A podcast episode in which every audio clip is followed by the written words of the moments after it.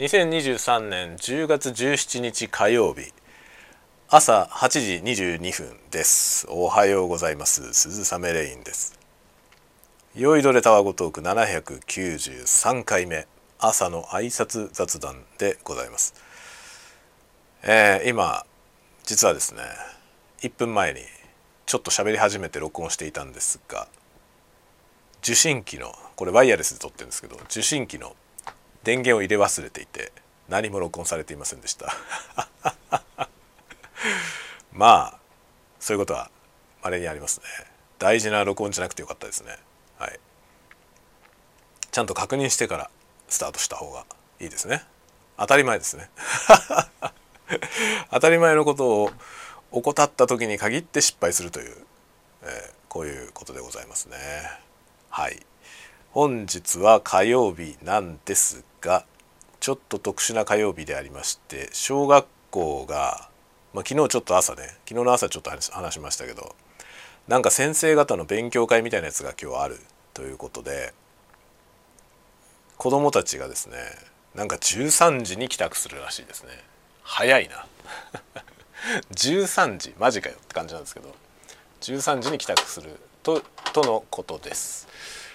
ということでなんかお昼ご飯は学校で食べてくるみたいですね。で給食食べ終わったらすぐ帰るみたいな感じで1時ぐらいに帰宅するということでした。なので僕の方もいつもの感じでいくと1時っていうとちょうど僕はご飯食べてるので今日はちょっと前倒しで早めにご飯食べ終わった状態でまあ子供たち帰ってくるみたいにしたいなと考えております。それでまあ朝何の話をしようかなといろいろ思ったんですがあのまあ特に特に何もない 特にねまあいろいろね思うことあったりとか昨日の夜とかね、えー、いろいろあってとかあるんですけど話すと長くなるのでちょっとそれはまた次の機会というかね長く録音する時に撮っておこうかなということで朝の挨拶としてはまあ今日はですねちょっと英語の話をしようかな。あの目下僕は英語学習中なんですけど学習っていう感じじゃなくてもう本当に好きなことをやるというやり方をしてるんですけど今ね言語版の小説を読んでるんですよ。これがまあ実に難しい。で日本で割とねその英語学習者向けにいろんな小説のね英語版売ってるんですよ。例えば完全に日本人向けのラダーラダーシリーズっていうのがありましてそれはあの日本人向けののなんていうんですかねボキャブラリーリストみたいのついてたり日本語訳がついてたりその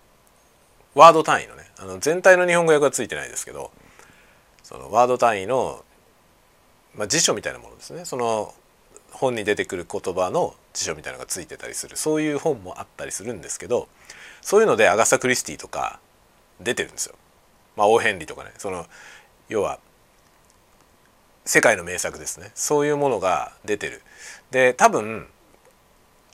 採用されてる基準としては著作権が切れてるやつじゃないかなと思うんですよね古くて。でそういうのがいろいろ出てるんです不思議の国のアリスとかもめっちゃあります。あるんだけどねそれは原語版ではないということがまあこの間ねなんかにどっかで言いましたけど何ノートに書いたんだったかスタエフで喋ったんだか忘れましたけどなんかそういうのあるんですよ。言語版じゃないんですよね。日本人向けというかまあ日本向けのやつは日本人向け日本の学習者向けに、まあ、リライトされてるんですよね。言語のじゃなくて言語と同じ内容をより平易な簡単な英語に書き換えてある。で僕はそういうやつを最初いくつか読んでて、まあ、クリスティとかもそれで読んでクリスティ好きなので読んでたんですけどクリスティとかホームズとかねシャーロック・ホームズ読んでたんですけどね。それが言語版ではないということを途中で知ってしまいなんだ言語が読みたいぞと。そのクリスティ本人が書いた英語を読みたい。と思うようになってですね。でまあクリスティはまだ買ってないんですけどフィリップ・ケイ・ディック僕はフィリップ・ケイ・ディック大好きなんでフィリップ・ケイ・ディックの本を言語版のやつをアメリカから取り寄せたんですよね。そしたら読めない。ものすごく難しい。そのね使われてる単語が全然わからないんです。で僕はあのリンクとかでねワボキャブラリーの勉強してワードの勉強したのでまあ今大体英語のボキャブラリーが1万3,000語ぐらいあるんですよ。1万3,000語ぐらいの英語はまああの見て意味を調べたことがある。あるんですが知らない言葉ばっかり出てきます。これが言語版なのかと思いましたね。そのリライトされてるやつを読んでて知らない言葉ってほぼないんですよ今。1年間やってボキャブラリー、まあ、1万3,000くらいになって知らない言葉がほとんどなくなったんですよね。その普通に記事英語のニュースとか読んでてもほとんど知らない言葉はないし、まあ、ちょっと専門的なものが出てきた時にあれなんだろうってなるぐらいね。で日本人向けというかラーナー向け日本人向けのそのラダーもそうだしあと海外の人も含めてのその英語学習者向けのやつコリンズから出てるんですけどそこにもまあクリスティとかあるんですよね。でそれも読んだんですけど読めるんですよ。普通に読める。分かんない言葉はほぼないっていう状態なんですけど言語版じゃないんですよね。それは要はそのボキャブラリーがその学習者向けに収まるように例えば3500語とか基準があってその語の中に収まるようにリライトされてるんですよ。でそういうリライトのやつしか読んでなかったんで結構読めてきたなって思ってたのよ。自分の手応えとして。そしたら本物の原語版まるで分かりませんね。全然分かんない言葉が満載。すごいですね。それで僕はね今紙の辞書でコービルドっていうやつをね使ってるんですよ。 Intermediate Learner's Dictionary っていうやつでこれはまあ中級者向けの AA 辞典ですね。これ日本に普通に売ってるやつです。でこのコービルドの Intermediate の Learner's Edition っていうやつ。まあなんだろうね。英語の中辞典。日本の辞書でいうところの普通に売ってるその例えばジーニアスとかライトハウス英和辞典とかのサイズぐらいの大きさのやつのコービルドっていうね。これこれはコリンズから出てるんですけどその割と有名な辞書です。中級者向け。 Intermediate Learner's。この辞書に載ってないのよ。 Intermediate 向けの辞書に僕がそのねディックの本を読んでわからないワードのうちの8割くらいが載ってない。2割ぐらいはあるんですよ。2割ぐらいはあるから調べて分かる語もあるんですよね。なんですがこれに載ってない語がいっぱい出てくるの。そうなんだっていう感じですよね。だから小説っていうのはやっぱりワードボキャブラリーの幅が広いんだよね。日常会話とか今 YouTube とかで Vlog 見てたりとかね。あとなんだろうそのいろんなレビューのサイト。音響機器が僕は好きなんで音響機器のレビューのサイトとかを見てますけどそういうやつに出てくるワードっていうのはもうほぼほぼわかるんですよね。だから日常会話に出てくるぐらいのボキャブラリーはわかるけど小説になるとそれがいきなり増えるっていうことがなんか顕著に分かりました。だからリライトされてんだと思って。あの学習者向けのクリスティがリライトされてる意味が分かりましたね。言語版だとこういうことになるのかと。だからちょっとかえってクリスティの言語も読んでみたいなと思って。でもクリスティとかはね割と手に入るんだよね。クリスティとかあとオーソン・ウェルズとかね。そのそういうメジャー超メジャーの人たちの作品は割と日本でもね普通に本屋さんに洋書コーナーに売ってんですよ。だけどディックはないのよ。ディックはめったに売ってないというかまあ見たことないですね。日本で僕はディックの言語版見たことなくてこれはアメリカから取り寄せました。でディックの小説なんてものはねあの簡易版のそのリライトされたようなものもないわけですよ。だ言語で読むしかないんですね。で言語で読み始めましたけど辞書にも載ってないワードが満載でまるっきり分かりません。まあ僕は物語を知ってるのでね想像はできるんですよ。大体こういう意味だろうなと。想像はできるけどだけどねその語彙のそのディフィニッションがわからないのでちょっとねもうちょっと上級の辞書まあ上級の辞書というよりはあれですねネイティブが使ってる辞書ですね。ネイティブが自分用に使ってこのラーナーズじゃないやつの辞書をどうにかして手に入れようと今思ってます。売ってるのかな日本に。日本に売ってる辞書は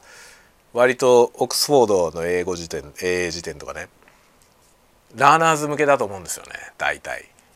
Learner's の上級向けはあると思うんだけどちょっとこのね小説の原語版を読んでるとなんか Learner's 向けじゃダメなんじゃないかなって気がしますね。現地の人たちが読んでるやつが必要だと思うね。その英語話者話者の人たちが日頃使っている辞書。僕らが日本語の辞書を使うようにね。そういうレベルですね。ボキャブラリーってね。なんかそうなんだと思って。小説のボキャブラリーすげえなと。改めて思ってるとこです。日常の会話には全く出てこないワードばっかりだよ。とりあえず YouTube とかでいろんな人の話を見てますけど、まあ、老若男女いろんな人の話を見てますけどその中に一回も出てきたことがない言葉ばっかりだ副詞とか形容詞とか謎のものがたくさん出てきますね。で逆になんかそれを読んでなるほど小説とはこういうことなのかと思いましたね。日本語においても多分そうあるべきかなと思うね。やっぱり言葉を操る芸術なので語彙の幅がねやっぱり広い方がいいんだろうなとちょっと思いましたね。ま僕はそうじゃない方向にねそのいかに平易な文章で誰も書けないようなものを書くかっていうところを目指して小説を書いているんですけど、まあ、ディックなんてエンターテインメントですけどねディックですらこうなんだなと思いましたね。だからピンチョンとかに至っては多分言語なんてものすごいハードルが高くて読めないでしょうね。っていうのはちょっと思いますね。ちょっと読んでみたいなと思ってたんですけど大好きな作家なんで読んでみたいと思いましたけどね。ちょっとピンチョンは歯が立たないだろうなと思いますね。ディックレベルでこれだとちょっと無理だなと 思いますね。ハードルが高すぎる気がする。ちょっと次はねクリスティのね言語版を読んでみようと思いますね。あのリライトされてないやつ。あのねアクロイドアクロイド殺し日本語ではアクロイド殺しと言われているあ作品。ロジャー・アクロイドの殺人事件ですね。あれあれのコリンズのやつを持ってるんですよ。コリンズから出てるやつ。でそれは読んだんだけど作者のところにまあ原作がアガサ・クリスティリライトが誰々ってリライトの人のクレジットが書いてあったんであこれリライトされてんのかっていうのをその時知ったんですね。でそのリライト版はちゃんと読めたんですよ。でまあアクロイド殺しは話も知ってるし読めたんですけど言語のやつにねちょっと挑戦してみようかなと思いますね。深いですね。面白いですね。ただまあクリスティとか、まあ、クリスティはまだギリギリいいかもしれませんけどコナンドイルに至っては多分もう古すぎてねあの原著で読んでも役に立たない気がしますね。今こんな言葉使われないよっていう言葉で書かれてると思いますねだからなんだろう日本でいうと枕草子が現代語訳で出たりしてるじゃないですかそういう 枕草子とか「源氏物語」のね現代語訳が出てますけど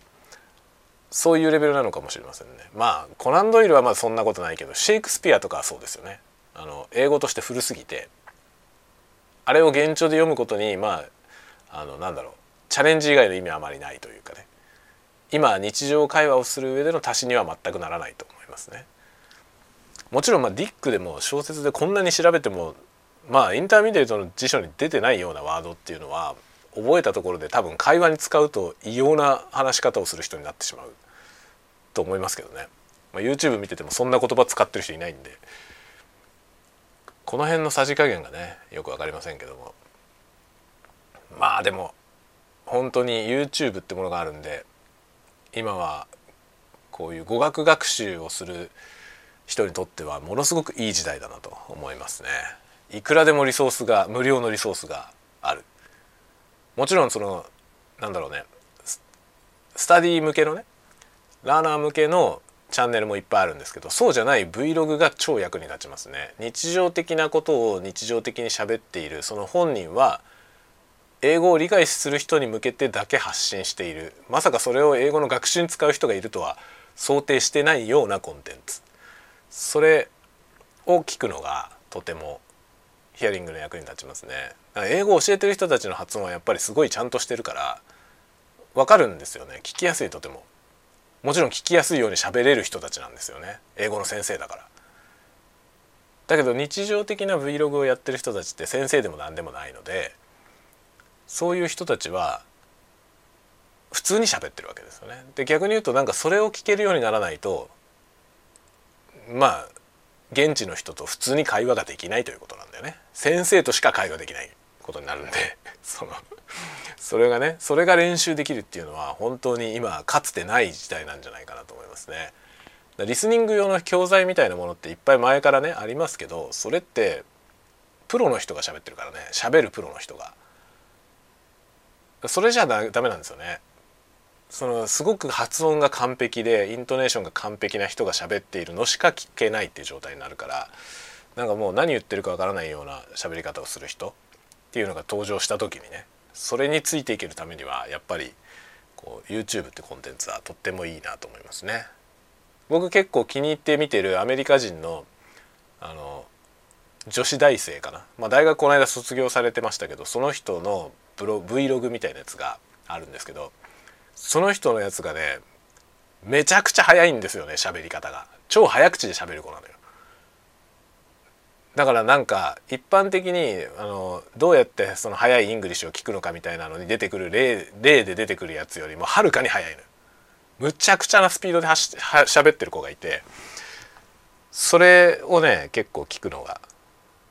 練習になってますね。みたいなね Vlog 楽しいですねと思って見てますだこういうコンテンツをなんかその日本語のねやつを作って、まあ、英語と日本語とちゃんぽんで喋るようなコンテンツを作ると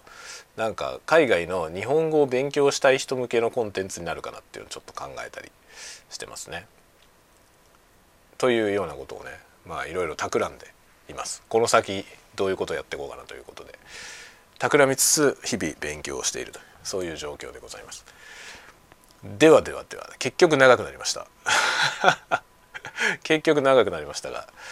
えー、また次回のタワゴトークでお待ちしておりますまたね